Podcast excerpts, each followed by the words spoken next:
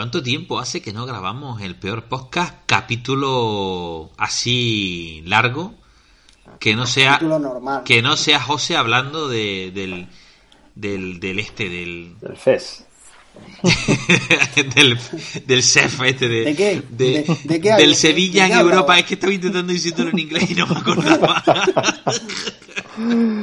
el Sevilla, Sevilla Europa European Festival fucking no era Fucking- Pero tú dónde has ido. Muy buenas, señores. Un placer saludar a nuestra querida oyente. Ya era hora que estuviéramos por aquí. hombre y tanto ya era hora sí señor Sí, sí. ¿Cuánto tiempo? Enhorabuena, José, por esa, esa gran cobertura Sí, sí. que has hecho del festival. Me gustaron la, muchísimo. la retransmisión Cuánto trabajo, joder, cuánto trabajo y sin cobrar, ¿eh? y sin Y la- cobrar. te has hinchado a ver cine gratuitamente tío qué mal eh Me, me he hinchado, me he hinchado, está genial.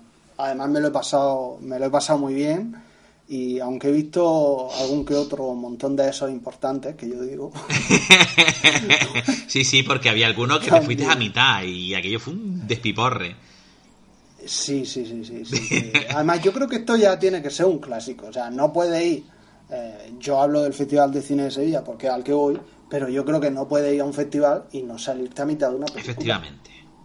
O sea, tiene, que, tiene hasta que planificarla. O sea, cuando tú ves el programa, el, le- le- la sinopsis de las películas y todo eso, dices, esta es la que yo me voy a salir a mirar". Pues me la voy a poner a la hora del almuerzo y así sé yo que a las 11 me voy a salir a Claro, almorzar. claro, claro. Y Y siempre tienes y que salir como muy obcecado. Esto es una mierda, esto yo lo sabía, esto se veía venir, vaya porquería. Y sales así como muy obcecado y, y haciendo mucho aspaviento y pensando, ¿dónde está Cascroquetilla? ¿Dónde está?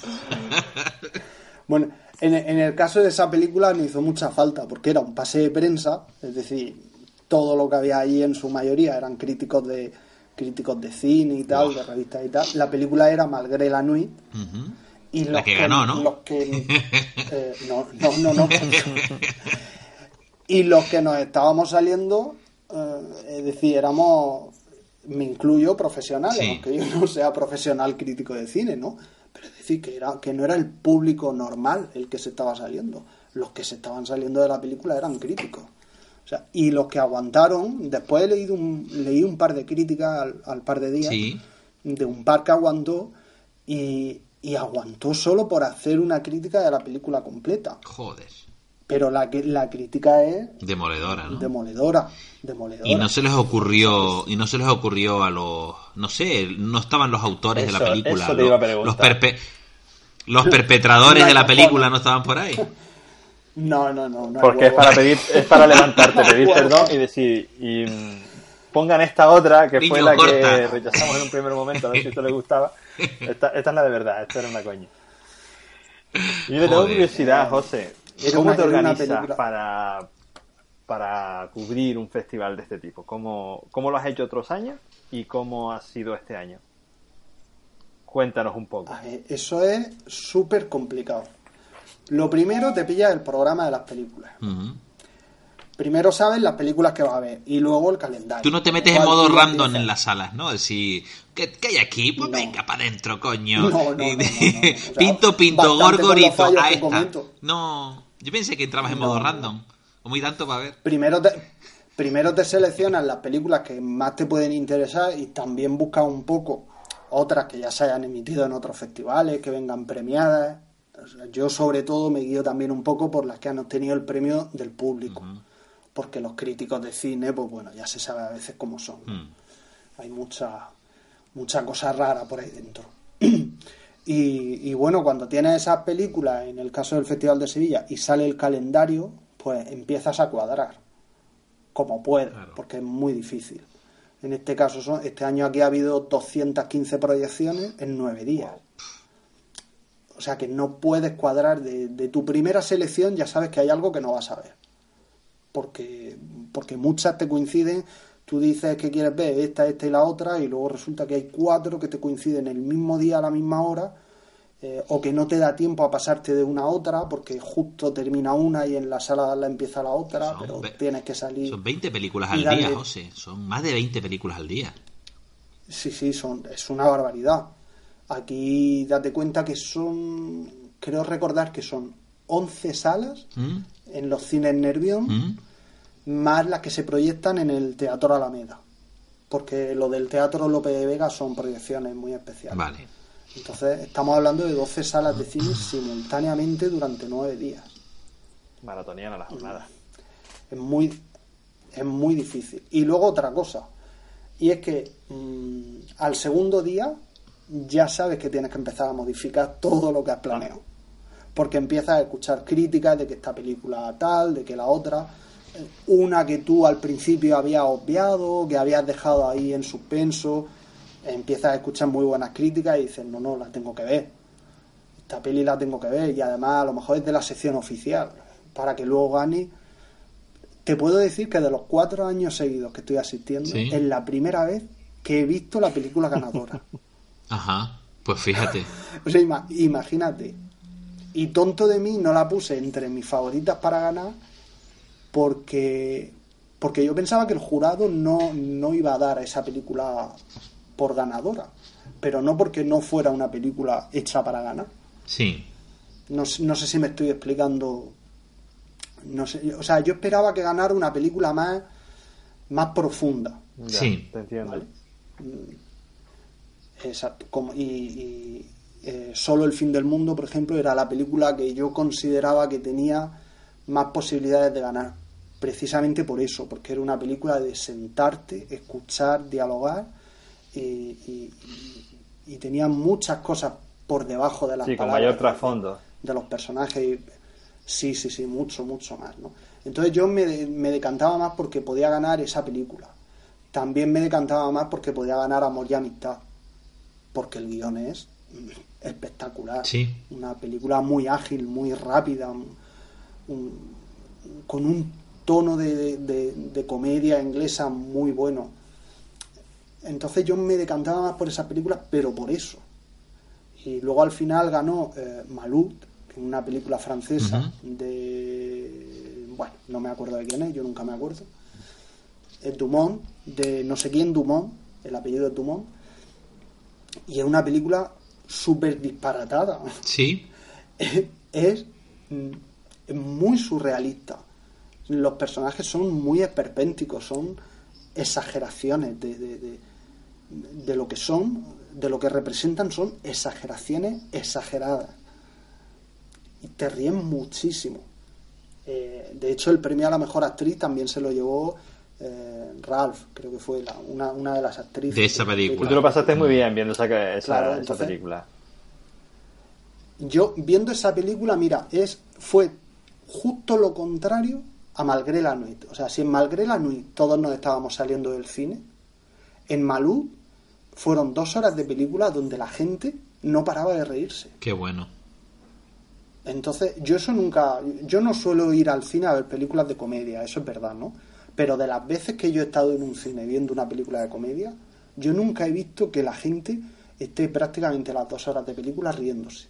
Qué bueno. Entonces, mm, esa película es buena por necesidad, porque es una comedia, el fin es divertir y la gente está divirtiéndose dos horas. Entonces es buena, ha cumplido su cometido. Pero además es que, o sea, yo os aconsejo que la veáis porque os vaya a divertir.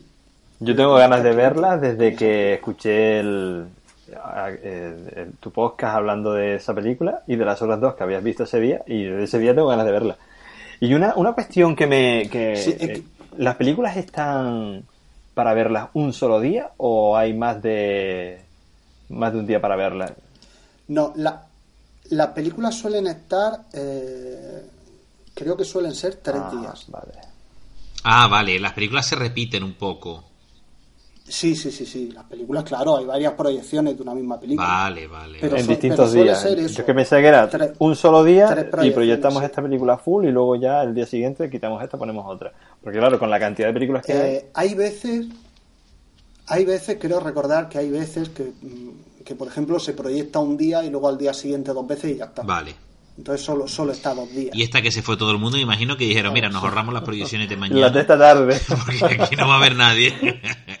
No, no, sí, la, la pusieron en su plan, pero Y mira, antes decías... el día de, el día de, el día de Malud, que es el que tú dices ¿Eh? que desde que escuchaste el, el día ese tiene ganas de verla, ese fue el, el mejor día del set. Sí. Fue Malud, luego Amor y Amistad, otra comedia, o sea, dos películas de comedia me zampé el mismo día, y eso que yo no... Amor y Amistad está basada en la, en la novela de Jane Austen, eh, Lady Jane. Y, y está dirigida por Whit Whitman, que no nos escuchará, pero que le vamos a dar un saludo porque nos ha dedicado un par de retweets Qué bueno. y un par de me gustas en, en nuestra cuenta de Twitter del Peor Podcast. Así que bueno, si por casualidad nos escucha, le damos un saludo. Además estuvo ahí el director, presentó la película y tal, un Qué bueno. tío bastante majo y tal. Y luego la tercera película que vi ese día fue la de Solo el fin del mundo, que es de Xavier Dolan. Y, y también es una película para ver súper recomendada. Pero para ver tranquilo, relajado, reposado, observar muy bien y, y como ya digo, eh, leer entre líneas y, y escuchar entre palabras y, y todo eso. Tiene muchísimo Decías antes, José, que te basas en la crítica anterior que hayan tenido la- las películas para hacer tu selección, pero luego también tú ves aquellas que, que son candidatas a los premios, ¿no? Que, Sí, claro, yo, mi intención este año, ya que, ya que íbamos a hacer una crónica diaria del SEF, Sí. pues mi, inten- mi intención era ver toda la sección oficial. Casi lo cumplo, de las 20 y 16. ¡buah! O sea, que casi lo cumplo. Y mi intención era eso, por malas que fueran, como el caso de Malgré la Nuit, que estaba en la sección oficial, por malas que fueran, verlas, con el fin de, de poder decir, oye, mira, pues mira, nuestras favoritas son estas y por esto, y luego ya veríamos qué pasa, ¿no? Claro. Pero luego está, por ejemplo, en, aquí en el Festival de Sevilla, eh, está la sección de Nuevas Olas, que es de cine más independiente, más fuera de lo común, digamos, que también es muy interesante. Entonces también da mucha pena irte a la sección oficial cuando a veces hay una proyección de una película que dices tú, "Uf, es que esta película tiene que ser interesante, a lo mejor, tal vez no sea la mejor, pero puede tener algo, dependiendo de la película, no, tiene algo que, que la hace interesante. Entonces, la sección Nuevas Olas del, del Festival de Sevilla, ya, ya os digo que es muy buena y se ven películas muy distintas.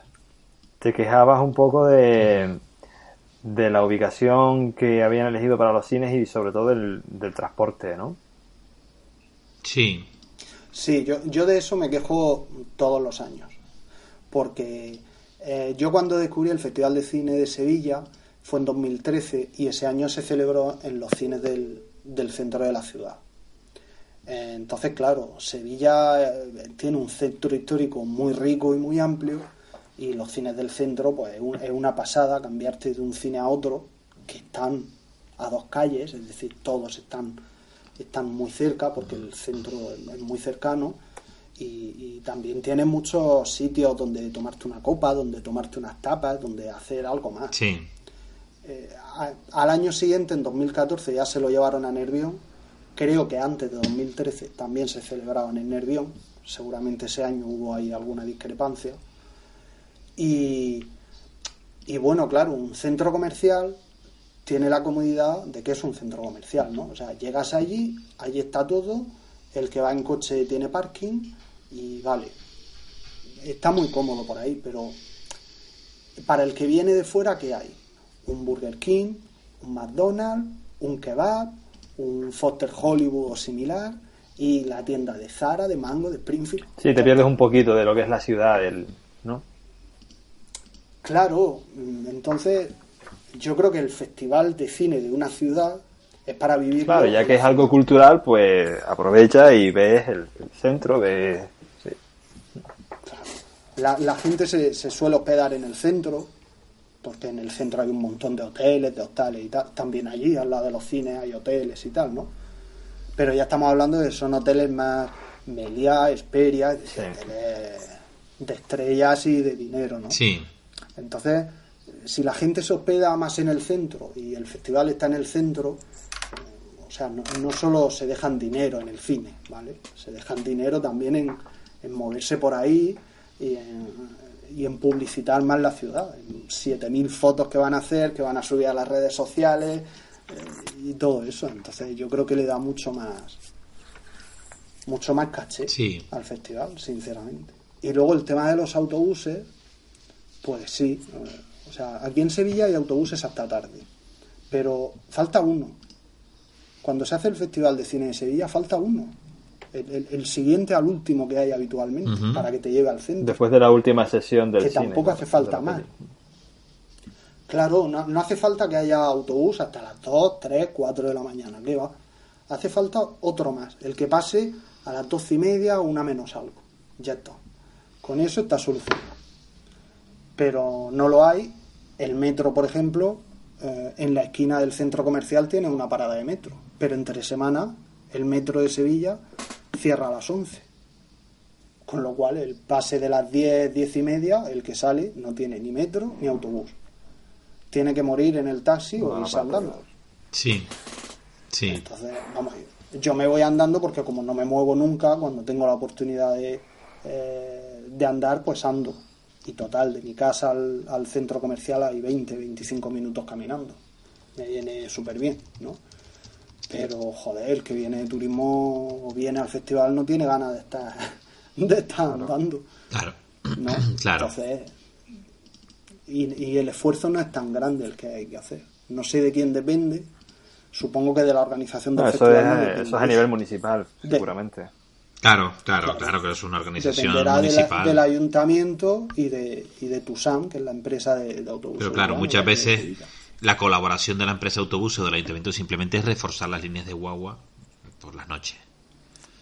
Claro. Claro. Sí, ya te digo, sé que no, no haría falta nada más que eso, extenderlo a un servicio más. Claro. Y son nueve días, tampoco. Ni siquiera eso, porque viernes y sábado el metro ya cierra a las 2 de la mañana, con lo cual viernes y sábado tam- tampoco haría falta si nos ponemos así. En realidad sería de domingo a Sí, un servicio especial durante los nueve Sí. días, días que dura el, el festival. Y Claro, ya está. eso. y, y ya está. Claro. Que al fin y al cabo sería Vamos, que seguro que lo hacen en carnavales, vaya, pero que... Sí. Igual. Y no solamente te dio tiempo a ver cine, también fuiste a ver la exposición de, de las carteleras de, de películas, ¿no? Ah, sí, sí. Sí, una exposición que hicieron del el cine, ¿cómo se llamaba? El cine en guerra, no. El cine en la guerra en cartelera. No, qué bueno, qué bueno. La guerra en cartelera. Sí. Y era una. un- es decir, todos los, los- los años, desde el estallido de, de la guerra civil española hasta la actualidad, Sí. todas las fases que ha vivido el cine a través de los carteles de cine más, más representativos de, de cada una de las épocas y cómo, cómo luego en la transición el cine comienza a adquirir una visión diferente de- del franquismo, a, a expresar lo que no podía expresar, lógicamente, cuando, cuando había censura y todo eso. Claro. Estaba muy interesante. Pues se preocuparon de poner un, un, un medallón, como yo lo llamo, es decir, de- debajo de cada cartel había como una medalla que, que simulaba el, el rollo este de una película, como la de, de un rollo Sí, de películas de cine, sí. ¿no? Y ahí venía una explicación, con lo cual si, si ibas sin prisa y te podías detener, porque creo que eran 60 o 60 y tantos carteles, la exposición era, era muy pedagógica, digamos. Estaba muy interesante. Además la vi solo, no había nadie. Así que la vi súper tranquilo. Qué Fue un bueno. día, no sé si fue el día que, que tenía que ir al dentista que me pilló por ahí, o un día o un día de estos que me salí de una película. No me acuerdo exactamente cómo fue, pero fue un miércoles o jueves ahí cuando, cuando fui y aproveché. Ya ves que tenía la exposición al lado de casa, porque estaba aquí en las setas y yo vivo al lado. Claro. No, ni, a dos, ni a dos minutos. Qué Muy bueno. bien.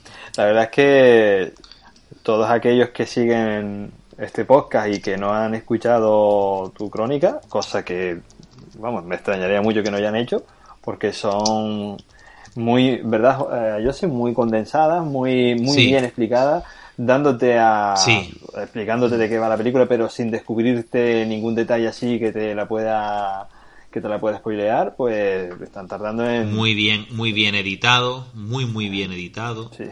Y No veas lo que me costaba no soltar spoilers. Y, y por eso, y por eso está bien editado, porque estaba todo el rato, estaba mm, así, haciendo este ruido, ¿no? Porque me paraba a pensar, claro. Porque no quería soltar Obviamente, nada claro. eh, que chafara la- las películas, ¿no? Entonces luego Claro. tenía que estar, venga, a cortar trozos donde a mí se me oía. Mm, así, Pero va muy, muy bien. Así que los que no lo hayan escuchado, Sí, sí, sí. Eh, tienen que acudir y, Un trabajo enorme. y además que eh, hay que reconocer el Es que trabajo, que después de verte ahí tres películas, más lo que hayas tenido durante el día, llegar a casa, preparártelo, editarlo, subirlo, o sea, tiene su trabajo, ¿eh? Tiene su trabajo. Hombre, hubo un día que llegué por la noche del último pase, o sea que llegaría, no miré el reloj, pero sería en torno a la una, y a otro día tenía un pase de prensa eh, a las nueve. Joder. O sea que tenía que grabar el podcast, editarlo y publicarlo antes de las ocho y cuarto, ocho y media que yo me fuera para el cine. Uf, vaya curro. Vaya, vaya, vaya tute. Sí, Fue una excepción, pero fue... me está dando mucha pena. Claro. Me estás dando mucha pena, José. Yo creo que el año que viene no- nos sumamos, ¿verdad? Yo sé. Yo no, no te diría que no, yo no, no, no te diría que José nos vaticinara quién va a ser el ganador, qué comedias pueden estar chulas y no pegarnos esa panzada tan grande que se ha, pas- se ha pegado él, pero por lo menos eh, decir, oye, vamos No, a ver pues- esta y esta que estas pueden molar. Y vamos. Y hacer turismo. Pues fíjate, mm, yo creo que si viene, si viene a Sevilla con ocasión del Festival de Cine, Sí, es para que te dé el, el atraco. Además, no es mala fe fecha. Hay que, hay que madurar la idea un poquito, no, ¿eh? no son malas, no son malas. Mm. Sí, Es, es muy bueno. Sí, sí, o sea que nos viene genial. Yo a una amiga ya le he dicho, a una amiga ya le he dicho, no, el otro día se lo dije, no me muero sin que te vengas conmigo al, al Festival. Porque es- porque le encanta el cine y sé que se lo que lo iba a disfrutar muchísimo. Aun- ya te digo aunque veas una película que no te guste o aunque te tengas que salir a mitad de una película porque como todo en la vida no todo es bueno ni todo es malo. Sí. entonces hay, hay de todo. Pero la experiencia la experiencia global eh, es genial. Sí. Venirte a, venirte a tu casa y decir, uff, tengo que dormir un poco, que a las 9 hay un pase y los demás ya no me cuadran con ninguno. Claro. o sea, que o lo veo a las 9 o me la pierdo. Y es una película que luego yo no sé dónde va a estar. Que a lo mejor no se va a estrenar en cines convencionales o no la vas a encontrar en DVD. Porque yo luego muchas películas no las he vuelto a ver en ningún sitio. Entonces, Claro. Creo que muchas de las películas que se proyectan, ahora que lo estoy diciendo, lo que pasa es que no voy a poder entrar al catálogo, pero creo que muchas de las películas que se proyectan eh, sí suelen estar disponibles en Filming. Sí, Filming tiene un rollito muy de cine de este tipo. Entonces Filming sí, suele tener este tipo de cine.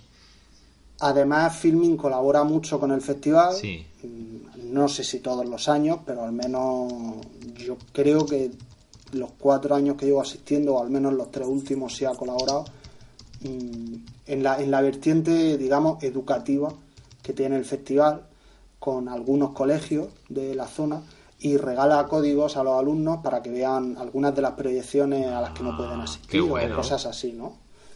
O sea, tiene una relación ahí bastante estrecha con el, con el SEF. Qué bueno. Y yo creo que algunas de estas películas, además de Ahora me ves 2, que es que estoy viendo que la tienen, y es horrible, pues además de esa, creo que la suelen tener por aquí. O sea, es una buena plataforma de cine más fuera de los circuitos comerciales. Sí. Y sí. Bueno, y ya le he hecho publicidad a alguien sin que me pague. Siempre hago lo mismo. Siempre terminamos igual. Qué alma, Siempre qué alma tan igual. buena. Totalmente. Y luego también había algunas novedades, ¿no? Este, eh, nos pasaste unos enlaces. Sí. bueno, qué fatiga. Nos pasaste un enlace a un, a un documental llamado La Sustancia. Eh, no nos lo va a contar, eh, no, no nos vas a contar nada porque ni siquiera lo viste, ¿no? Después de haberte dado nosotros nuestra crítica. No, no, no. O sea, yo después, yo lo pasé a vosotros para verlo y hacer un programilla a los tres, ya que vosotros no podíais estar aquí. Y, y- y los de la productora me pasaron a mí, supongo que también al resto de, de los acreditados de prensa, el, el link por si no podíamos asistir al PAS y tal, que la viéramos y todo eso. Pues yo lo pasé a vosotros para ver si podíamos hacer un programilla eh, de estos especiales del No, SEO no, pero juntos. lo hacemos Pero, ahora mismo. claro, no, no, hacemos el programa verla. especial ahora mismo. Ah, ya sé, tu opinión. Sí. Sí, lo que pasa es que Un pestiño importante, porque, porque lo del, lo del documental que nos pasaste, o sea, si la gente se levantó en medio de la película y se fue en aquella película francesa, ni te cuento con esto, ¿sabes? Y mira que yo soy capaz, en, si es- viene en formato documental, yo soy capaz de comerme cualquier cosa, porque yo de verdad que me he comido documentales muy aburridos y tal, pero es que esto, pero es que esto es infumable. Y yo le di, empecé a verlo, vi como 15 minutos y dije, pero, pero, pero- pero ¿qué coño estoy viendo, tío? Bueno, pues ahora que tú ¿Qué has llorado, estoy has llorado lo tuyo, que tú crees que, que- que te comiste un marrón, José, yo lo vi entero, es más, lo vi por el podcast, lo vi por el peor podcast, porque... Ahí, ahí, muy bien. Y, y además con, con una sensación de, de que estaba, lo estaba viendo, no daba crédito y pensaba, yo, eh, sí, esto, a ver, yo pensaba que tú, aparte de tener una idea, José, de, de qué iba el documental, pues tenías más conocimiento, había, tenías algún detallito más y yo lo estaba viendo y decía, yo, yo estoy muy mal, yo no le cojo el sentido a esto. Yo no estoy viendo Sí, sí, sí. el objetivo, yo no, no encuentro la historia, yo mm, tengo un problema. no doy para más. Y me lo vi entero, pero entero, tío. Ah, Yo creo que hasta tomé nota, creo, no sé. En serio, no jodas. Por lo menos hice capturas de pantalla, eso es verdad. Yo que Pero me en muero. serio, tío, vaya, vaya, ¿se puede decir mierda? Vaya mierda. Vaya mierda, Vaya tío. mierda que dices. Esa hora y media yo no la vuelvo a recuperar. Jamás había pulsado tanto el mando del Apple TV para, para ver cuánto quedaba. ¿Y cuánto queda? ¿Y cuánto? y No puede ser. ¿Comentamos un poco de qué va? Ya que lo hemos nombrado. Eh, Sí, sí, sí, por supuesto. Ya que tú lo viste, coméntanoslo, Bueno, coño. el documental se titula La Substancia. La Substancia, vale, está, Buah. he dicho substancia porque está en catalán. Y trata, pues, de una localidad eh, llamada Cadaqués, en el Mediterráneo, y que han copiado ese, ese pueblo, que es famoso por... Bueno, un pueblito típico, muy ¿no? famoso Una por la figura de Dalí. muy, muy famosa y tal, sí. Y, y se lo han llevado a, a Japón. ¿A Japón o China?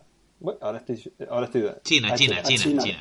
Entonces yo, que sabía eso, que era lo que tú nos habías contado, José, yo esperaba ver un documental así en plan mega construcciones de las dificultades técnicas, eh, administrativas, de lo que supone copiar un pueblo entero y llevártelo a otra ciudad que además es de otra cultura distinta, que seguramente tiene un tipo de construcción diferente. Yo pe- pensaba ver algo de eso, con todo ese tipo de dificultades y demás. Eh, no, no, era una china. Además está grabado en una especie de falso documental, porque la china va caminando por la calle, Sí. se pega su buena lavada de dientes, eso es verdad, se lava los dientes, pero se lava los dientes 10 minutos, pues 10 minutos lavándose los dientes. Eh, el tiempo transcurre, no, no, no es que te hacen un corte y pega.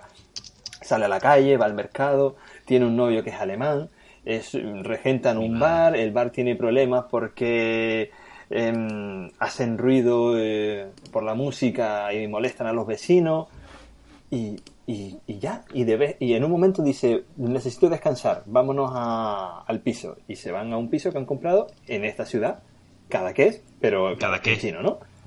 Y, y bueno, digo, ahora, ahora empieza lo bueno, ¿no? Ahora veremos cómo es la construcción, cómo es... Tampoco, tío. Ahí aparece otro chino, que es una especie de servicio técnico de mantenimiento del lugar, y el tío tiene como un... se echa a caminar, tiene ahí como una especie de ensoñación, se queda dormido, amanece... Mira, es, es un pestiño, tío, de verdad. He intentado borrarlo de, de, de mi mente, porque es que no había por dónde cogerlo, en serio. Y yo lo vi hasta el final pensando, ¿soy el único que no lo va a ver? ¿O que cuando hablemos de esto no voy a saber dar mi opinión? y cabrones, no lo vieron.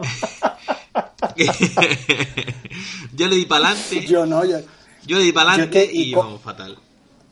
yo iba apretado de tiempo y empezaste a decirme por Telegram que eso era una mierda. Y yo dije, Empezamos no, a vale, decírtelo que por no tengo tele. Yo tiempo, no sé pues- quién fue el que rompió la lanza, pero yo no quería decir nada, sinceramente. no quería dejar. Creo que fue a Yoce. Creo que fue a Yoce que empezó a verlo y lo dijo y entonces Buah, yo fue dije, cuando tú tío, dijiste, pero- yo no quería decir nada, pero... "Mira, caca. Yo empecé a verlo y cogí el y dije, pero qué coño documental es este, tío, pero esto qué es. Y empecé a darle para adelante, le daba para adelante y veía a la China ahí enrollada en sus rollos y tal. Y aquello que no evolucionaba, porque yo decía, coño, si es un documental sobre la construcción de cada qué, la réplica de cada qué en China. Y yo decía, que, creo que Orlando, tú ya lo habíamos hablado, creo que tú habías pensado lo mismo, es decir, esto será un rollito tecnológico, decir, ah, pues hemos traído un láser de la hostia vamos a hacer un escaneo en 3D de todo cada qué y lo vamos a reproducir allá en China, pero piedra por piedra, plantita por plantita, y esto va, se, se va a quedar, y es todo el, el rollito tecnológico e ingenieril de decir, diseño, construyo, hemos tardado tantos años, tantos chinos han muerto, pero no, no, no, no. Es que yo no sé de qué va el documental, Orlando, en serio, no sé de qué va el documental, mm. para adelante. Mira, quieren hablar... Y ahora tú me cuentas que es la vida de la China. En el documental quieren hablar, pues eso, ¿no? De, de lo que significa, o de llevar el pueblo a... O sea, de copiar ese pueblo y llevárselo a, a China. No me enteré muy bien con qué afán ni cuál es el sentido, pero eh, lo que está claro que no se podían llevar era el alma, pero que sí, pero que no, porque hay otro chino que, que, que el tipo es eh, un especialista e historiador de, del pueblo de Cadaqués, de, de, aquí de España, del Mediterráneo, y, y, él es el que está sí. contando un poco la historia, ¿no? Pero, pero tampoco, no me dice nada, ¿sabes? Es, de verdad, es una cosa que, en serio, no le encontré el sentido. Infumable, la, la definición infumable. es infumable. Entonces no hay, no hay por dónde cogerlo, o sea, es que es una cosa que no se puede. Si visto qué coño es, no, no sé. No es sé. cierto que a las fechas en las que se grabó el documental, el pueblo está bastante sí. adelantado, aún está en obra, ¿no? Quedan edificios en construcción. Y, y, hombre, el pueblo les ha quedado bonito. Un rato de bonito. Pero a mí me sobra la China, me sobra su novio alemán, el niño que tiene, o la niña que sí, tiene. Sí me sobra el otro chino y el otro chino de, me, vamos y ya no te cuento el final que yo no sé si tú llegaste a verlo que es cuando esos personajes que están ahí en el, en el Cadaqués de China están en el Cadaqués de España eh, comiendo sí. hay una especie de fiesta ahí un poco ahí en plan fiesta popular y con juegos tradicionales si lo demás me sobró eso ya es ni te cuento para cortarse las venas pues... Uf, me despacha a gusto, ¿eh? Sí, sí, sí, sí, totalmente. Es que lo llevaba muy adentro, tío.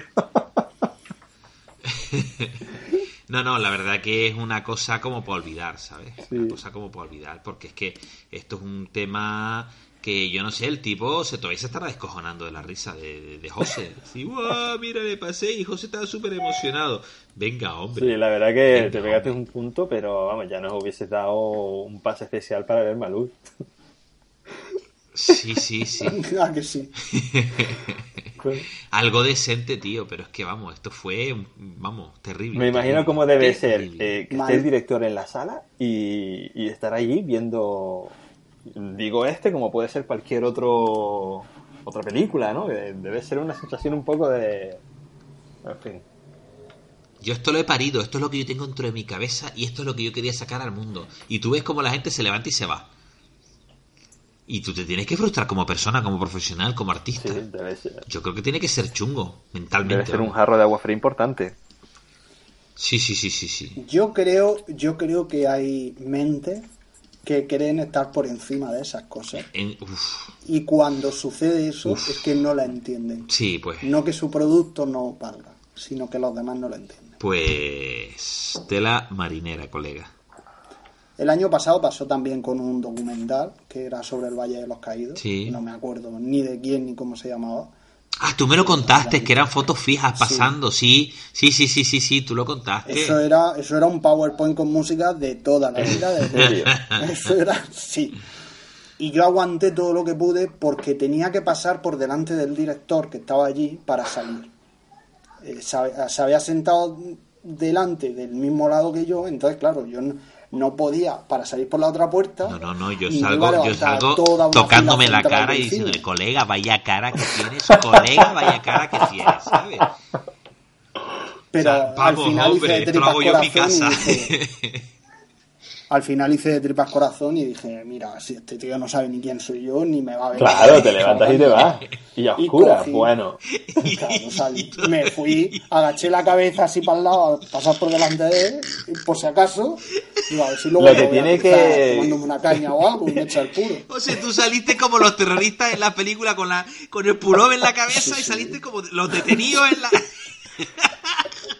todavía está el director en su casa diciendo, ¿quién será el tío que salió con el pullover en la cabeza de mi documental?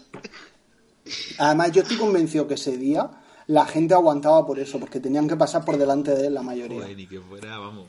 Y por eso aguantaban. Y él se puso ahí, acaso hecho, para decir, aquí me aguantan todos. no voy a ser yo, el tonto del festival de cine, que se le salga la, Ay, la sala a la Sí, calle. está claro. Vamos, solo le faltaba cerrar las puertas y ponerse y ahora no sale nadie de aquí, ¿sabes? Qué mal, qué mal, qué mal. Y el de Cadaqués al final se llegó a proyectar ahí en el CEF, ¿no? Sí, pero no, no, no he escuchado críticas. Yo creo que a lo no mejor le es que no entró atención nadie. tampoco, es decir, Total. podría ser. Total, Bueno. tú imagínate, tío, que, no sé, no sé, hay gente que paga dinero, o sea, mm, que paguen pasta para ir a ver ese, ese festival y, y, y, oye, has acertado tan mal, has tenido tan mala puntería que te has metido en el documental de los chinos de Cadaqués, o en el otro en el que la película de la gente se levanta y se va, o en el PowerPoint, con música.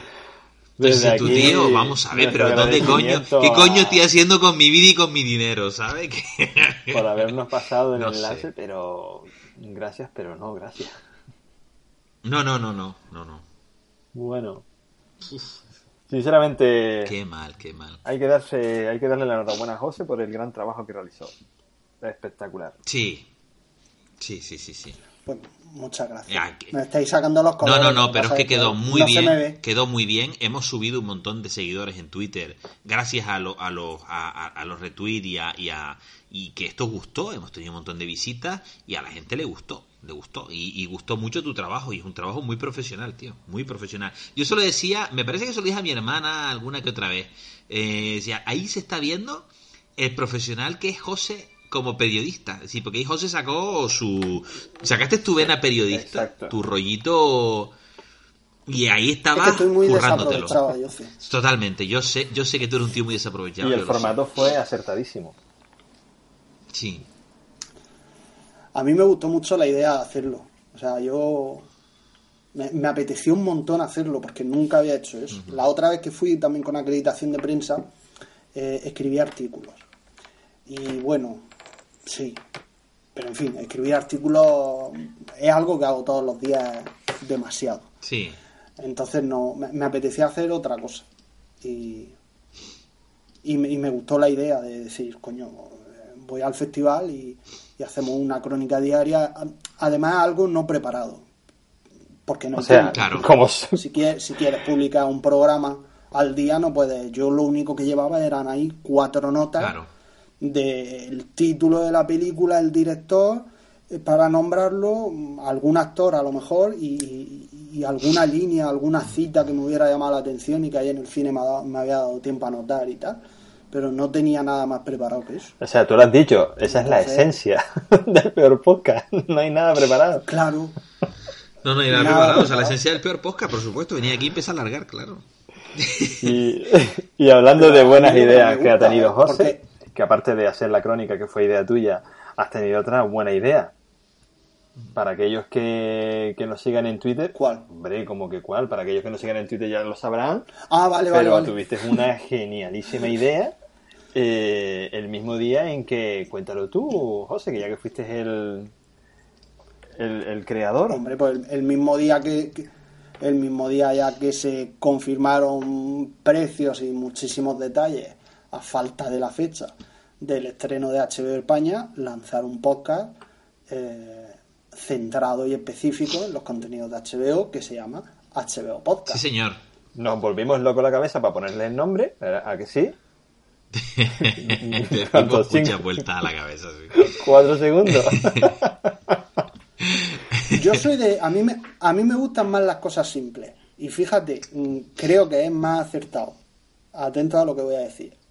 Llamar al podcast este HBO Podcast que ponerle cualquier otro nombre o, o incluso el podcast que ahora mismo estamos grabando, el peor podcast. Ujú.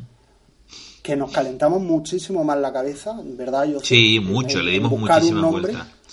Pero es lo que es lo que tú contaste en el piloto del podcast, es decir, eso fue una idea que te vino a ti por la noche, me la comentaste a mí, me parece que fue por el Telegram, lo hablamos un poquito Mm. por la mañana, que yo estaba levantándome de la cama con la peluca gambá y a las 12 de la mañana estábamos grabando. Claro. Con carátula, con intro, con, con todo, con todo. Sea, fue montar un podcast y lo fácil que es montar un podcast ahora mismo, ¿sabes? Que cualquiera, en cuatro horas tienes un podcast montado. Y ya estábamos largando. Un podcast breve, un podcast de, de- de 20 minutitos, media hora máximo, en el que desgranamos lo que es HBO España. Y las cositas que nos estamos encontrando, mm, los pilotos que estamos viendo, que ahora, eh, bueno, pues eh, ya está publicado el segundo episodio. Y bueno, muy, muy pendiente, nos estamos comiendo las uñitas y llegamos casi a los codos, esperando aquí a ver que, que HBO desembarque en España y toma mi tarjeta de crédito y cállate la boca, ¿sabes? Y, y, y con muchas ganas, con muchas ganas, sí señor. Y ya, ya que estamos promocionando, ya tenemos el segundo capítulo publicado de, de HBO Podcast, Sí, que lo hemos dedicado al primer capítulo de la serie The Night Of. Ujú. Y, y ya está en iVoox, en iTunes, ¿dónde más lo subimos? En archive.org. En Archivo Porteor No y sé, no sé, está también en, Pero- en, en Editorial Prensa Canaria, en Canarias 7, en la provincia, en el país, en el mundo. oh, lo creo que lo ponen hasta en Netflix, ¿sabes qué? Sería bueno que toda aquella, Bueno. todos aquellos seguidores que tenemos en, y que nos escuchan en el peor podcast, pues que se vayan a sus reproductores de, de podcast y que busquen, repito el nombre, HBO Podcast HBO Podcast. y, y que le den una una red de orejita que, bueno, que te cagas. es más centrado, este es más generalista, el otro es más centrado en HBO, sus novedades y las series que allí vayan poniendo. Sí, en el siguiente, en el segundo episodio hemos hablado de la serie de Night Of, pedazo de serie, y bueno, desgranamos con algún spoiler que otro, o sea que es, es interesante irse a ver el podcast, a oír al podcast mm, con la serie vista, con el piloto visto, Y además- y de verdad que que es tan sencillo Sí. para ver el, el- para ver los, los episodios que nos regala HBO es tan sencillo como irse a su página web ingresar el, en la dirección de email y a partir de ahí ya tener acceso a, lo- a los trailers a los capítulos que, que tienen ahí en capítulos exclusivos que tienen ahí ya en español y bueno y, e ir viendo Sí. las novedades sencillo rápido Sí, para toda la familia totalmente. Para toda la familia, nunca mejor dicho, otro tema que tocamos en el segundo episodio. Pues sí, señores, sí, señores. Después de hablar de HBO España, yo estoy que me, que me estoy muriendo de gusto con, con Westworld. ¿Qué te parece? Yo sé que José está un poquito descolgado de Westworld. pero no tiene tiempo el pobrecito animalito. Un poco, dice. no pero si has estado viendo The Crown ¿no? de- de- del protagonista de Milagro. The Crown, sí. The Crown sí. Bueno, The Crown, The Crown la he devorado. Ah, ¿quieren ver, quieren hablar primero de Crown entonces? Tú también, ¿no? Ah, yo sé, Sí. tú también la, había- la has visto. Sí. Yo ahí me he quedado solamente Sí, con... sí, yo la vi entera. Yo he visto los dos primeros capítulos. No, no puedo hablar mucho de esa Vale. serie. No es que no me guste, pero no es la temática que más... Yo sé que a ti, eh, a Jose te gusta mucho la política. Eres, eres muy así. te gusta mucho a ti también, José. A mí no es que me desagrade, pero a no José es... también, ¿eh? Oye. no es la temática favorita. Quizás por eso he desechado un poco el seguir viendo. La seguiré viendo, pero no, no le he puesto ahí tanto interés. Pero bueno, co- comentamos, La serie- comentamos si quieres. José, la serie, ¿tú la has visto ya? ¿La has visto entera? Sí. Vale, la serie desgrana, eh, a- por ahora, eh, eh, alerta spoiler si quieren, si quieren, pero bueno, eh, nadie na- lo oculta. Es la vida de Isabel II, es la muerte de su padre, la ascensión de ella al trono y cuando ella empieza a, digamos, ejercer la monarquía eh, en, un, en un país que está saliendo de la Segunda Guerra Mundial, que está, estamos hablando entre el año 53 y el año 56, si no me equivoco, que es la primera temporada, entre el año 52 y 56. Y entre otras lindezas, la, la película, primero, desgrana el gobierno de Winston Churchill, la segunda vez que gobierna el, país, después de la Segunda Guerra Mundial, justo en el año 45 Churchill eh, pierde las elecciones y luego vuelve otra vez a ganarlas y se ve toda la decrepitud que hay dentro del gobierno, pero también toda la decrepitud que hay dentro de la familia real, una familia real muy especialita, con gente muy estirada, con tradiciones muy, muy, muy enraizadas y con gente que se resiste al progresismo y al cambio, que en este caso eh, viene de la mano de, Isabel II. José, ¿qué te parece? A mí me, mm, mm, o sea, me ha parecido muy revelado el, por ejemplo, la figura de Winston Churchill, la figura de Felipe de Edimburgo. Sí. Eh, más que el de la reina, el de la reina madre, etcétera, ¿no? Porque, o sea, aunque no es, no es una parte de la historia, aunque yo haya estudiado historia, que conozca en profundidad, ni muchísimo menos, pero no me imaginaba a un Winston Churchill así, no me imaginaba a un Felipe de Edimburgo así, Winston Churchill, Winston Churchill, ¿no? Sí, no sé, no sé. A mí el personaje de la reina me cae muy bien. Eh, la reina Isabel, eh, la chica que la interpreta, me cae muy bien. Me parece una niña que lo hace muy bien. Pero a mí, eh, el, el, Winston Churchill de John Lithgow me parece gigantesco. O sea, ya no enorme. El tipo se pega un papel. me encanta ese personaje. Y, me parece que es eh, uno de los personajes más bien hechos y más bien construidos, porque por ejemplo el capítulo cuando le están pintando el cuadro, a mí me puso de los nervios. Me puso... No, no, no, no, no.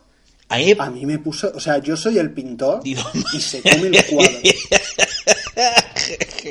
pues es un capítulo que a mí me encantó, me fascinó. sí, sí, sí sí me encantó. Sí, a lo que yo me refería es que no me imaginaba un personaje histórico, Winston Churchill. Churchill era un tipo, es que ya tenía casi... Así de, un, bebé, un viejo cascarrabia. Un señor, un viejo cascarrabia. Un tipo que había ganado. Es un tipo que ganó la Segunda Guerra Mundial. Se considera el hombre más importante del siglo XX. Sí, sí.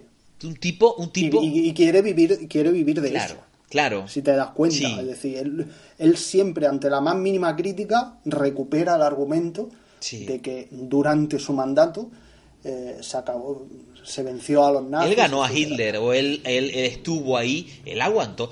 Los ingleses aguantaron mucha mierda de los alemanes en la Segunda Guerra Mundial, ¿eh? pusieron muchísimos muertos encima de la mesa y soportaron muchísimo bombardeo y ellos estuvieron al borde de ser invadidos. Cosa que cuenta muy bien Churchill. Yo he leído la, los seis libros, ¿no? He leído un compendio que hay solo de dos libros eh, que está prologado por Pedro J. Ramírez, eh, mm, que es la Segunda Guerra Mundial contada por Winston Churchill, uno de los libros que les valió eh, el, el, el, el, Nobel de Literatura. Y el tipo escribe muy bien y el tipo, vamos, viviendo y contando en primera persona todas las crisis que hubieron durante la Segunda Guerra Mundial, porque la Segunda Guerra Mundial fue un compendio de crisis enorme, desde la guerra civil en Grecia hasta, eh, yo qué sé, el riesgo de invasión alemana, o la operación León Marino en los años 40, a en el año 40, y este tipo los, las pasó canutas. ¿eh?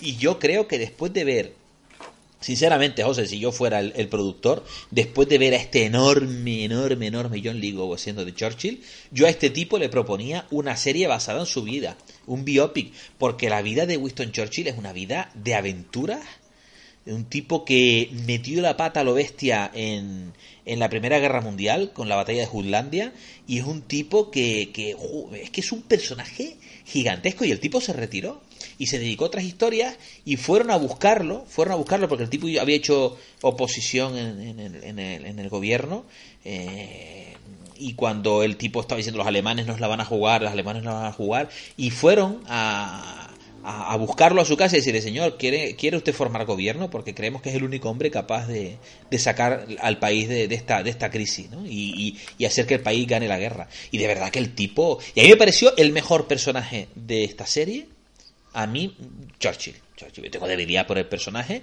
pero me pareció que estuvo magistralmente interpretado. Desconocía el detalle de la. El detalle del cuadro lo desconocía completamente. Y al final. Yo tampoco sabía nada. y al final del capítulo del cuadro se considera que el cuadro que el tipo quema es uno de los grandes, una de las grandes obras perdidas de, de, la, del arte moderno, de la, de la pintura. Increíble, no lo conocía, no conocía nada. Pero la introspección que hace el, pintor con él, eh, lo encantado que queda él con el pintor. Porque él cuando el pintor le habla de que ha perdido un hijo y él habla de su hija en la charca y vuelta a la charca y, él se da cuenta de que psicológicamente la charca es su hija y luego, claro, eh, el hombre... Es que él, él, él no quema el cuadro en realidad porque no porque no le guste la obra que ha hecho el, pintor. Él considera que es una buena obra, efectivamente. Quema claro, quema el, quema el cuadro por bueno, por realista. Correcto. Porque es, incapaz de aceptar que él ya es un, viejo. un viejo de 80 años y, que su, su, vida ya ha pasado, digamos. Sí, su momento de gloria fue la Segunda Guerra Mundial, colega, tenías que haberte retirado. Y todo el gobierno en contra de él, la monarquía en contra de él, eh, el mundo en contra de él, su salud en contra de él, porque el hombre sufre un par de ictus por el camino, que es otro capítulo muy divertido, cuando están engañando a la reina. Un capítulo muy divertido. Y el tipo le da un soponcio, se queda ahí en la cama. Me hace mucha gracia. Y, joder, y el primer ministro, no, en la cama inconsciente. Es increíble. Es muy buena serie, a mí me gustó mucho. Me fue muy divertida. Por ejemplo, otra crisis que desconocía. Yo me acuerdo cuando hice un viaje a Londres hace unos años, hace por lo menos seis años, y, me acuerdo que nombraron algo de la de esta tormenta que trajo todo el humo de la ciudad otra vez para, para abajo. Sí. Y formó una niebla con el humo y tal. Y eso te lo cuentan un poco, y bueno, no sé qué, pero es que aquí cuando lo ves dices, hostia, pero es que es verdad. A partir de esa, de esa niebla o a partir de, ese, de esa de ese humo que vino, esa contaminación que vino a la ciudad, mm, hubo una norma que se prohibieron las chimeneas en las casas y ya se tuvo que cambiar la, la forma de, de, calentar las casas, ¿no? Porque si tú vas a Londres y miras los tejados, hay miles de chimeneas. Cada habitación tenía su chimenea, y su tiro de chimenea. Y tú ves un edificio con un montón de tiros, pero un montón de tiros. Y cada tiro corresponde a una habitación. Claro, son chimeneas colectivas, ¿no? Del edificio. Entonces esas chimeneas se, se, se, bloquearon, ¿no? Con, a raíz de esto. Porque había una contaminación enorme. Y bueno, vamos, un episodio bastante desconocido. Y a mí si la serie sigue por esta, por esta línea, que me gustó mucho, yo creo que va a ser una serie muy buena porque eh, la familia real británica ha tenido un momento de enjundia y momentos muy divertidos para, para el que le interesa este asunto. Y es una serie muy recomendable, a mí me gustó muchísimo. Yo no la he terminado de ver y me he quedado por el capítulo 2. ¿Hasta, hasta qué fecha llega en estos primeros capítulos? En estos 10 capítulos Llega justo llega justo hasta el año 56, si no me equivoco, porque José, corrígeme, la intervención británico-francesa en, en, en Egipto. A mí, se me ha, olvidado hasta el año en que nací. Me parece que es el año 56, cuando hay un, hay un desembarco aéreo, ellos hacen un lanzamiento de paracaidistas con la intención de coger el canal de Suez. Y es, digamos, la última gran como si fuera la Segunda Guerra Mundial. Los tíos tiran paracaidistas ahí a punta pala. Pero claro, Nasser se hace con el control, es un dictador en, en, en, en Egipto. Y la, y, la, y la crisis de Egipto es la que hace caer a, a Edén, que después Eden, Eden dura dos añitos, Eden está enfermo y el tipo no aguanta económicamente, perdón, económicamente. Las condiciones económicas de Inglaterra en esa época eran muy malas y la, y la política extranjera era muy mala también. Y el tío decide lanzar paracaidistas para hacerse con el con el este con el con el canal de Suez y le dan leña por un tubo y los tienen que sacar de allí corriendo y es una cagada internacional de primer orden, ¿sabes? Y bueno, eh, y queda ahí, queda ahí, en el año 56 se rebotan. Eden se lleva muy mal con Nacer, que se ve en la serie también, José. Y hay un par de desplantes ahí muy feos y tal, y se tensa mucho la situación. Bueno, es que Nasser también se lo toma. Eh, Nasser era un tipo que era un, poco Era un polvorilla, sí, sí. Cuñado, no dejes de verla, de verdad que es muy buena serie, ¿eh? Me pondré, me pondré con ella. Lo que. Le coges mucho cariño, le coges mucho cariño a los personajes si es una serie que va a tratar este personaje, así como toda la, todo lo que rodea a la familia real británica, pues perfectamente la podrían llevar hasta casi la actualidad. Eso significa que eh, pueden ser varias temporadas, porque no llegan ni a 10 años en esta primera temporada, ¿no es cierto? No llegan a... no, no, llegan a 10 años. Pues si, no, si no me equivoco, del 52 al 53, al 56, cubren 4 años. La casa, sí. la casa real británica tiene juego Buah. para muchísimas temporadas Buah. y que una temporada te ocupe eso, un par de años, porque por irnos a historia más reciente, o sea, imaginaros la historia de la Casa Real Británica desde que el príncipe Carlos eh, empieza, empieza con, con Diana. Sí. A partir de ahí, todo lo que pasó. sí, sí, fue una época catrasca, So- sí. Solo eso, ¿eh? Solo esa vertiente estoy hablando. Sí. Al, al mismo tiempo pasan otras muchas cosas, ¿no? Sí. O sea, hay ahí una cantidad de juego, en, en- además en, en un reinado tan largo que lleva ya... eh, ¿Cuántos años lleva ya? 60 y... Es la reina, es la reina más longeva que ha tenido el Reino Unido. Y lo que le queda, Sí. porque a veces la veo y está mejor que yo. Total. Es que esta gente tiene una vida muy buena. Es decir, eh, bueno, vale, sí, que antes los viajes eran de seis meses. Y ahí sí, eso sí tiene que desgastar un montón. Pero esta señora, la vida que tiene esta señora, ¿qué quieres que te diga? Esta señora yo no la veo picando piedra ni cargando chesnes, cuñado. ¿Qué quieres que te diga? Entonces, eh, tú me entenderás, tú me entenderás. Él, él Sí, creo sí, que eres el único que, perfectamente. que- que entiende el término. Entonces, claro, eh, eh, es una vida muy buena. No hay gasto, no hay desgaste físico. Ultra, hiper, mega controlada con los médicos de la corte. Eh, el trabajo no es sino abrir la cajita roja y leer lo que tiene dentro y dar tu opinión y hablar con el primer ministro, aguantar la vela allí, poco más. Y, y- y visitar de vez en cuando, eso sí, la manita, moviendo la manita cuando vas a, a los viajes, que me encantaba el, el saludo que hacían en, en la primera parte de la película, que están saludando así como dándole giros a la mano. ¿Te refieres Joder, después de un desfile de ¿Al momento de la boda? O... Sí, correcto, a la boda, cuando ella se casa, eh, dándole giros hacia la manita, que me encantaba ese, ese saludo así como... y con la manilla, y terminas con la muñeca, tenés que terminar con la muñeca hecha polvo, eso sí, lo único. Lo único que hace, ¿qué hace? Saludar. Joder, tengo las muñecas destrozadas de saludar. Bueno, pues vale. Me gustó ver al el, el padre de, de Isabel. Eh, ¿Sabes quién es? Eh, ¿Qué personaje hacía en Fringe? ¿Recuerdas la serie Fringe? Padre de Isabel, sí. Era el malo, el malo de Fringe. ¿Qué personaje? Ah, vale, ahí me sonaba, pero no me acordaba de él. Sí, Otro actorazo es- muy bueno, ¿eh? Este es el rey tartamudo, el de la, el de la, Correcto, el del el discurso de la del rey. película El discurso del rey, sí. Que aquí no le acentúan mucho la tartamudez, entiendo que es un señor que ya está mayor y que ha corregido parte, pero en el discurso del rey, eh, el actor este, ¿cómo se llama? Lo hizo muy bien y, y esa película es genial también. Y fíjate, es una película simplemente sobre un señor que tiene que dar un discurso, pero es una película también deliciosa y sobre la familia real británica también. O sea que ahí tenemos tenemos te- familia real británica para, para mucho tiempo. Ahí tienes ido para la cometa. En Netflix ahí se ha apuntado un tanto. Yo no tenía, no, no le vi muy tal. Vi el piloto y el piloto me encantó. Y el piloto me encantó. Y mi mujer, que mm, parece que tiene un doctorado en familia real británica, me diciendo, no, no, porque fulanita de tal, no sé qué, no sé cuánto. Y porque de tal, no sé qué, no sé cuánto. Y cuando tenía alguna duda, tirábamos de Wikipedia. Y aquí estábamos parando el capítulo y tirando de Wikipedia, vamos. Y la verdad que, joder, o sea, ver, el ver la serie con la Wikipedia al lado, la serie es muy fiel a la realidad, ¿vale?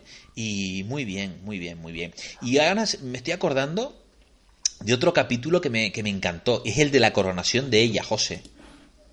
Estuvo muy chulo, sí. Muy buen capítulo, muy bueno, muy bueno, rematadamente bueno. Muy bueno. El acto de la unción con aceite, eh, la intimidad y la- el contrapunto del rey envidioso, el rey que abdicó, muriéndose de envidia viéndolo Su por tío. la tele y contándolo a los amigos, su tío. Eh, otro que también es para echarle. Hostia, el tío se mueve por dinero. O sea, al final, qué pasada, tío, qué pasada. Orlando, termina de verla, te va a encantar, te va a encantar. Muy bien. A ti te gustó Don Tonavi, ¿no? Sí, correcto. A mí me gustó Don Tonave. La, la vi un poco así por, por la ñañería y demás, ¿no? Pero al final es una serie que, que me gustó muchísimo.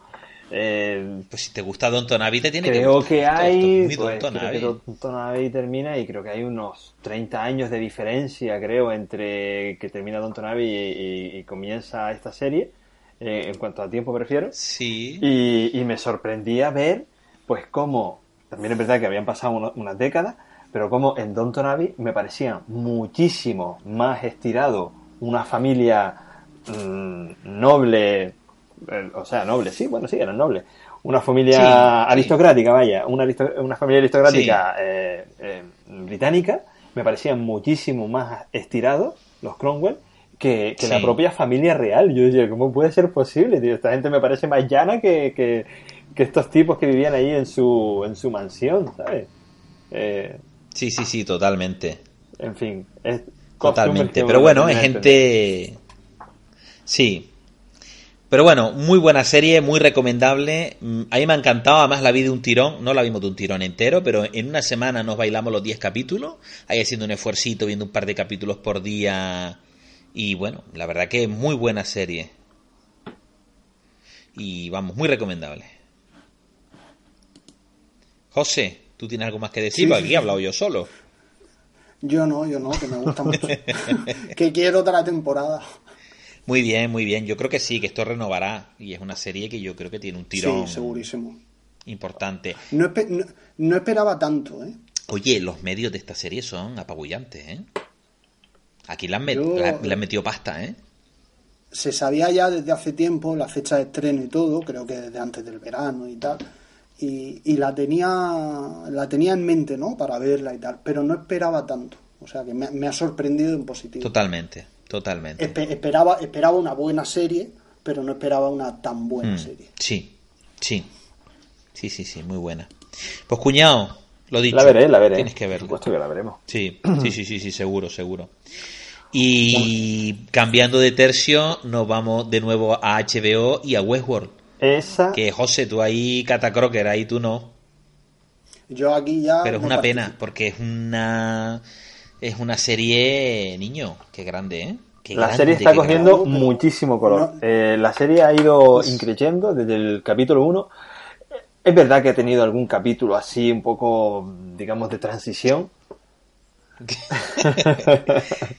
Son equipos, son, son capítulos de transición. No, no, no, no todos. ¿eh? Eh, Es decir, eh, ha tenido algunos capítulos que, que, bueno, que te muestran un poco los personajes, la idiosincrasia del parque, los intereses económicos de, de las compañías que están detrás y demás. Sí. Pero es una serie que si bien tuvo un capítulo formidable, ¿no? En la que te muestra, pues, ese, ese, ese futuro distópico, por decirlo de alguna manera, ese mundo alternativo en el Sí. que tú te pagas unas vacaciones y puedes hacer lo que tú quieras.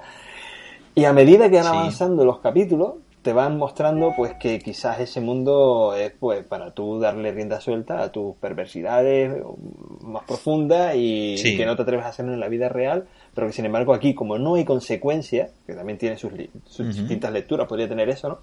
Pues te, Sí. pues eso, te, te da igual 8 que 80. Y, y es la serie La frase, los yo creo que la frase. van- la- Dime, dime, la frase que estás tú, que estás diciendo, o sea, la- yo creo que hay un- una frase al principio que está de, es de Shakespeare, eh, en el primer capítulo creo que sale, dice que los placeres sangrientos tienen finales sangrientos. Correcto. Y resume mucho, mucho eh, esto que está ocurriendo en la serie ahora y que no sabemos a dónde va. No sabemos a dónde va y, y estamos los dos en la misma página, ¿no? Porque estamos en el capítulo 7, pendientes de ver el 8, ¿no? Sí, Y, y Sí. vamos, esto ha sido, los dos últimos capítulos han sido de, de quedarte con el culo totalmente roto. Sí, sí, sí, sí, sí, sí, totalmente torcido porque eh, yo creo que el final del capítulo 7 fue de niño, eh, ¿y qué pasó aquí? Además un capítulo 7 muy violento, muy violento, porque a mí cuando eh, hemos puesto alerta de spoiler al principio del capítulo, en el capítulo 7 que se, llama, se titula Traspantojo, cuando programan aquel robot para que reaccione, o sea, cuando eh, mm, a, la, a la chica de los ojitos claros, a la prostituta, Sí, a los la prostituta, claros, sí. las la sacan del parque, la meten en la habitación y le dicen, mira cómo actúa cuando tenía el programa anterior. Y viene el chino y la infla. Me pareció súper violento, porque la infló, pero cuando le meten el programa nuevo, ella recuerda, niño, ojo, cómo cambian las cosas, ¿eh? Yo Sí, me quedé sí. flipando con esa escena. De, haciéndole demostrar, o sea, de- mm, dándole a demostrar a, a- no recuerdo cómo se, cómo se llama el personaje de Anthony Hopkins, que, Sí. que lo que él había hecho está, con- contenía un error. Eh, Querían conseguir eh, su dimisión y como el tío Las se las ve, eh, o sea, lo ve venir, lo ve venir desde lejos y no reacciona Sí. a esa a esa trampa que le tienden. Y Sí. a partir de ahí se desencadenan los acontecimientos que, que llegamos hasta el final donde quedamos locos, pero totalmente locos.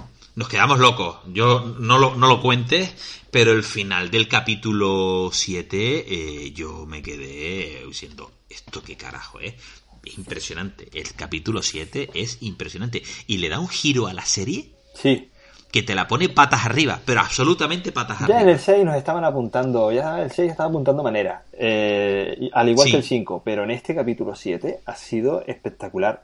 Ya ahora mismo Sí. yo empiezo a dudar muchísimas cosas y comienzo a ver con otros De ojos todo. a muchos personajes. Sí, sí, sí, sí, totalmente. Porque desde el momento en el que la, la otra prostituta, la, la negra, eh, Sí. Toma, toma el control. ¿no? Ella es consciente de eso, ella tiene esos recuerdos de que ella piensa que son sueños y comienza a dudar si realmente son sueños o es algún tipo de vida pasada y ella empieza a tomar ese tipo de conciencia. A partir de ahí, Sí. los acontecimientos comienzan a precipitarse. Y creo que nos estamos acercando a un final de temporada que puede ser apoteósico.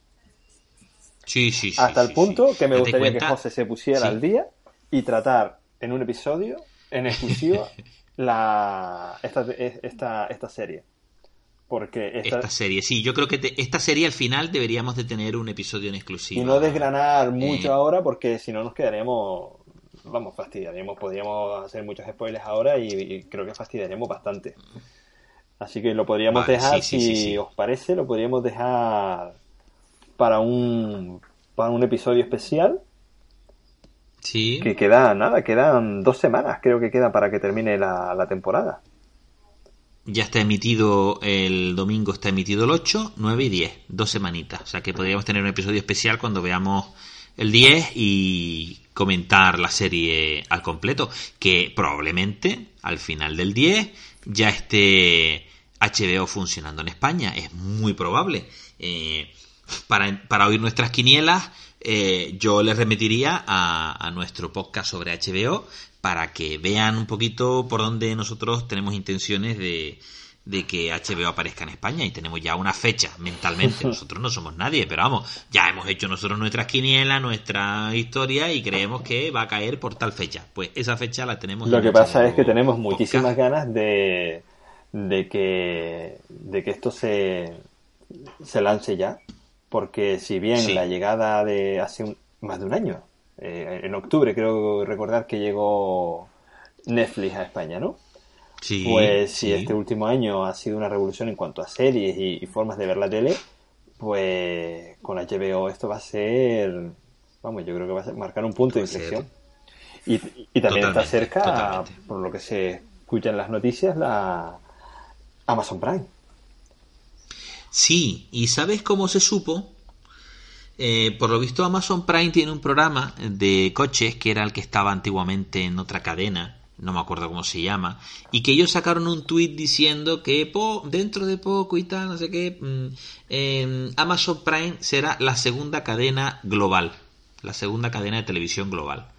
Y entonces, bueno, pues eh, esta gente, pues no se sabe si es que se les escapó. Yo lo oí en, en Emilcar, no sé si tú lo viste también en Emilcar, en el Daily de Correcto, que, ahí mismo fue que donde lo escuché. dedicó, dedicó al HBO. Y, y, bueno, pues parece ser que también estamos pendientes de que Amazon Prime aparezca por aquí. Entonces, estamos hablando de que tendríamos los tres grandes, grandísimos de la televisión en streaming en el mundo mundial eh, aquí en España. Y ahora es, señores, peleense entre ustedes que los que vamos a salir, los que vamos a salir ganando somos nosotros. Correcto. O sea que, Y ya que lo nombraste, uy, José, José se nos ha ido, José se nos ha tenido sí, que ir. nos había avisado ya que él tenía... Sí, iba mal de sí, tiempo. sí, tenía algún compromiso. Sí, entonces nada, mm, dime, dime. Eh, no, que ya que nombraste a el, el Emilcar Daily, que donde hablaba de HBO, me hizo muchísima gracia un tweet que, que publicó donde em, hacía una captura de pantalla de la página web de Amaz de HBO y decía, Sí. ingrese su dirección de correo aquí. Deme- yo quiero poner aquí mi número de tarjeta. sí, muy bueno. sí. Estamos todos como locos con eso. Total, total. Y esto es algo que, que está desbancando a las otras que existen. O sea, eh, las televisiones generalistas ya esto eh, lo ve, lo ve poca gente. Yo, yo hace mucho tiempo que no veo tele generalista. Igual que yo. Y lo que es John B cada vez va peor. Entonces, em, yo creo que el futuro será Amazon, eh, HBO y Netflix y a disfrutar de los contenidos que tienen una cantidad gigantesca de contenidos propios. Y aquí, vamos, hoy paz y después gloria. Mira, estamos grabando a fecha de hoy que es 22 de, noviembre y, ayer fue el Día Mundial de la Televisión. Y en, en el trending trending podcast que suelo escuchar, normalmente lo escucho, pues el, programa se publica o lo graban un, un, lunes, pues yo lo suelo escuchar el martes por la mañana de camino al trabajo. Y precisamente estaba escuchando esta mañana cómo hablaba eh, Pedro Sánchez, el ojo que ves en Twitter, y como hablaba de que la tele está muerta. O sea, ya la televisión que nosotros conocíamos, eso, eso ha acabado y ahora la televisión que se nos presenta es el, streaming, que no es más que internet. Claro. Donde cada uno, en función de su gusto, disponibilidad de tiempo y, de, y etcétera, pues vemos aquello que nos interesa. Efectivamente. ¿Quién se sienta ahora delante de la tele a esperar a que empiece una película? Y luego empezar a comer anuncios. ¿Quién hace eso? Aquí, aquí yo sé, podríamos tener tema para rato, porque yo me sorprendo, y seguramente a ti te pasa igual, cuando entro a un bar a tomarme una cafetería, lo que sea, a tomar un café en el trabajo, lo que sea, y, y es raro el local donde no tienen puesto Telecinco y está la gente viendo Sálvame, hombres, mujeres y viceversa. Yo es que flipo en colores. Tengo un compañero Sé que no me escucha, pero bueno. Por eso aprovecho para comentarlo. que el tipo llega antes a la guardia para, para, ver una serie en Telecinco. Digo, pero tío, eh, ¿por qué no lo ves en internet? No, es que estás chupando una serie, un capítulo con sus anuncios y con sus historias, cuando lo puedes ver en, internet a tu ritmo. Eh, no lo entiendo. Pero es que hay gente que no, que todavía no ha, o no lo ha visto, o no sé. Anyway. Es algo increíble.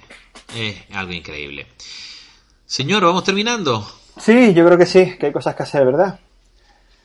Sí, hay Queda cosas que despedirnos y, eh, como siempre, recordar la, los métodos de contacto, estrellitas, tú que lo tienes al día, a ver, yo sé cómo es el, correo. Yo los métodos de contacto, arroba el peor podcast, eh, en Facebook El Peor Podcast, nuestro correo electrónico es elpeorpodcast.gmail.com y por favor, señores, estrellitas en iTunes. Eh, esto es algo que, bueno, a nosotros nos da vidilla, a ustedes no les cuesta un duro, no les cuesta un duro escuchar el podcast ni les cuesta un duro poner estrellitas. ¿Qué más les da? Ahora que estoy hablando yo dándoles la brasa, vayan, pongan estrellitas, se van a sentir muy bien, ¿vale? Y entonces, nada, pues nos ponen sus estrellitas, nos comentan lo que quieran, interactúan con nosotros en Twitter, que nos encanta, y bueno, pues ya nos hacen alguna recomendación, nos piden cosas, nos critican, lo que ustedes quieran, que ahí estamos. No dejen de ver las series que hemos nombrado, por favor, el, documental La Sustancia, ahórrenselo, no hace falta, no hace falta sufrir. Y, y también una orejita al, nuevo podcast, HBO Podcast, dedicado en especial y en exclusiva a, esta, a esta nueva plataforma que está a puntito, a puntito de aterrizar aquí en España. Efectivamente. Pues, Orlando, un abrazo. Para ti. Nos escuchamos y nos vemos por ahí. Cuídate.